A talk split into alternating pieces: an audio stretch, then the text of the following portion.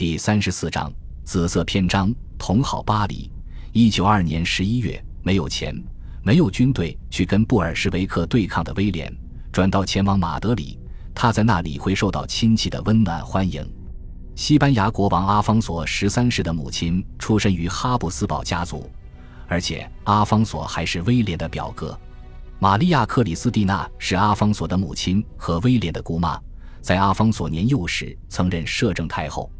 在西班牙，威廉再次感觉自己归属于一个仍然能够施行统治的家族。他还有希望筹措金钱，如果有可能，还可以策划哈布斯堡王朝复辟的密谋，并以此支撑他的乌克兰之梦。就在威廉抵达前不久，齐塔皇后已抵达马德里。卡尔皇帝之死让她失去了丈夫，失去了帝国，也失去了家园。她带着七个孩子流落在马德拉岛。肚子里还怀着第八个孩子，西班牙的阿方索国王把奇塔接来照料。他派出一艘西班牙军舰去接奇塔以及他的孩子们，并在马德里火车站亲自迎接。奇塔正好三十岁，而威廉才二十七岁。这两位哈布斯堡家族成员仍然可以设想自己的未来，尽管最近发生的变故的确令人沮丧。阿方索和玛利亚·克里斯蒂娜是温和有礼的主人。能够在这令人心碎的时刻抚慰脆弱的心灵。奇塔失去了丈夫和帝国。玛利亚·克里斯蒂娜最喜爱的消遣是采摘百合花和紫罗兰。她佩服奇塔养育了这么多年幼的女大公和大公。威廉失去了乌克兰之梦，也失去了与父亲的亲密关系。阿方索试图在哈布斯堡家族内部调解威廉家的纠纷。阿方索明白威廉的乌克兰事业将斯特凡在波兰的财产置于危险之中，于是阿方索代表斯特凡向波兰政府提出交涉，承诺只要斯特凡能被允许保留产业，西班牙就采取对波兰友好的政策。在马德里，流亡的哈布斯堡家族成员能够得到片刻喘息，能够筹划复辟他们的君主国。然而，在威廉和奇塔看来，即使在保守的天主教盛行的西班牙，君主政体也同样受到威胁。一九二三年，米格尔·普里莫德里维拉将军推翻了西班牙议会制度。阿方索支持这场政变，因而能够继续统治，尽管实权早已落入普里莫德里维拉及其党羽手中。与此前一年本尼托·墨索里尼在意大利的做法类似，普里莫德里维拉保留了君主制。但建立了一个统治国家的独裁政权，在意大利，君主制的转型通过法西斯主义思想，对墨索里尼的领袖崇拜以及国家崇拜而得以合法完成；在西班牙，则通过集体主义的军事独裁得以实现。这个军事独裁政权承诺进行改革，并在将来使国家回归常态，整合西班牙和意大利的手段。则是以武装部队和个人魅力取代王室权威，以右翼为班底，在不废除君主制的情况下维持统治。君主退居幕后，在虚张声势的排场和礼仪中掩盖内心的不安。威廉具有个人魅力和灵活手腕，却几乎没有战略眼光，看不到独裁政体与君主政体的矛盾。他假定独裁政体的建立者将会在他成为国王后甘心成为他的下属。他在乌克兰企业联合会和巴伐利亚入侵计划中结识的盟友却持有相反看法。马克思·鲍尔上校是威廉在维也纳的亲密搭档，他认为君主的作用就是为独裁者让路。威廉与鲍尔还是朋友，在威廉的建议下，阿方索国王于1924年邀请鲍尔来马德里参与西班牙军队改革。与鲍尔同来的还有约瑟夫·皮格尔。他是一位奥地利君主派工程师，曾帮助威廉在维也纳筹款。另一个组织成员弗里德里希·冯·维斯纳则留在维也纳。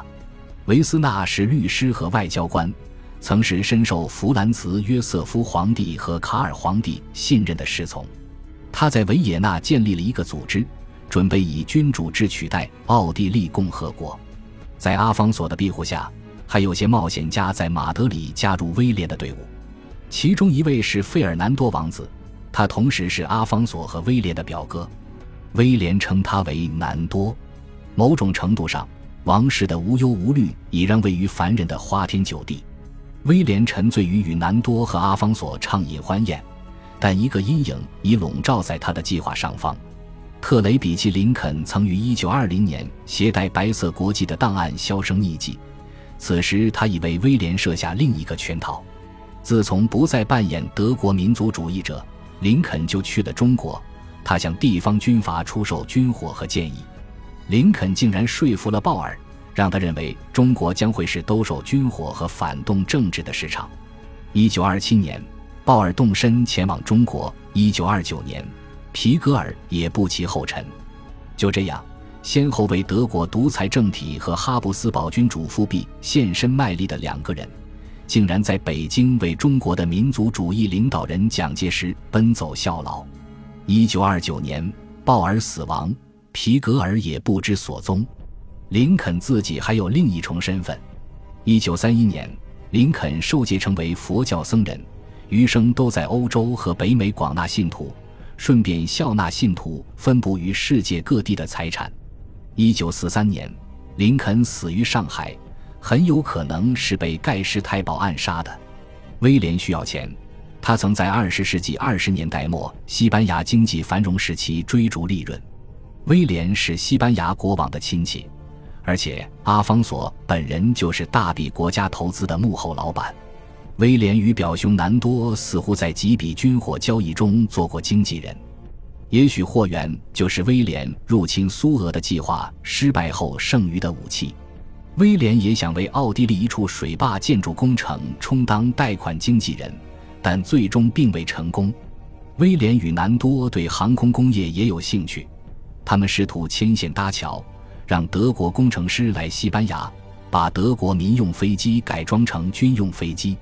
这种轨迹能够让德国绕过凡尔赛合约对重新武装的限制。威廉也曾试图引入外资，投资西班牙的道路、矿山以及房地产开发。上述投资几乎总是功亏一篑。问题通常出在威廉自己身上。他唯一的经营资本就是自己的俊俏外表。衣着品味以及家族姓氏，他唯一的经营手段就是认识投资领域的富商巨贾。他通常未能在任何后续事务中摆正自己的角色。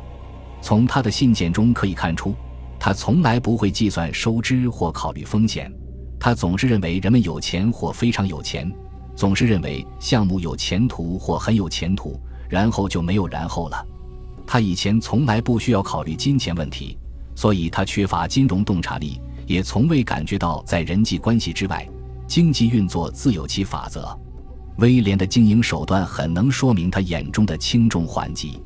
例如，有一次，他带着一帮富有的美国投机商来到马德里，投资一个房地产项目。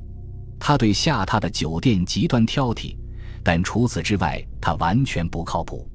他首先安排这帮商人拜会玛利亚·克里斯蒂娜和南多，然后他带着几个朋友去了巴塞罗那，只留下一个错误的传信地址，只剩下合伙人与那帮美国人去收拾残局。及至二十世纪二十年代末，威廉一直往返于马德里和昂吉安莱班之间，后者是一处距离巴黎不远的度假小镇。一九二六年，他为自己在佩里戈街五号买了一座小别墅。显而易见的是，这钱是他从富有的匈牙利贵族托马什·埃斯特拉奇和莫里奇·埃斯特拉奇那里借来的。莫里奇曾是卡尔皇帝的首相，属于君主派。这兄弟俩或许认为，他们正在资助一位未来君主，只要他们愿意，起码暂时愿意，他们就能为这位哈布斯堡家族的政治流亡者提供舒适的生活。威廉隐姓埋名地生活在昂吉安莱班。就像父亲教过他的那样，在与法国当局打交道时使用乌克兰名字。他的确曾用他的本名向马德里发电报，因为他想给人们留下深刻印象。因此，邮政局职员知道他是谁，这就意味着其实警察也知道他是谁。尽管他持有的官方文件使用的是乌克兰名字，但法国当局知道威廉是哈布斯堡大公。最让他高兴的事物是一辆小汽车。尽管他从未向父亲提起，但这辆小汽车肯定让他想起斯特凡的冒险举动和他自己的童年时光。只要威廉兴致勃勃地前往巴黎，当地警察就得时时刻刻在他身后盯梢。威廉的确与客居巴黎的乌克兰人有所联系，而且在他们当中很受欢迎。威廉仍然与爱德华·拉里申科走得特别近，他早在1918年就已是威廉的私人秘书了。拉里申科曾在维也纳参与乌克兰企业联合会的经营，然后帮忙料理威廉在马德里的生意。他是威廉生命中最为重要的两个人之一。另一个人是威廉的贴身男仆，一个名叫康斯坦特·克罗尔的拉脱维亚人。他从1926年到1928年在威廉的昂吉安莱班住所里充当仆人。每当法国警察来找麻烦时，威廉总是有意无意地显得对克罗尔格外关心，让人确信他们之间存在某种关系。当威廉前往西班牙旅行时，他最关心的是旅馆的房间必须能够直通隔壁的房间，而且两个房间都得有浴缸，这是为了方便他接近他的男秘书。当他旅行时，他总是带着拉里申科或者克罗尔，也许有时候两个都带上。感谢您的收听，喜欢别忘了订阅加关注，主页有更多精彩内容。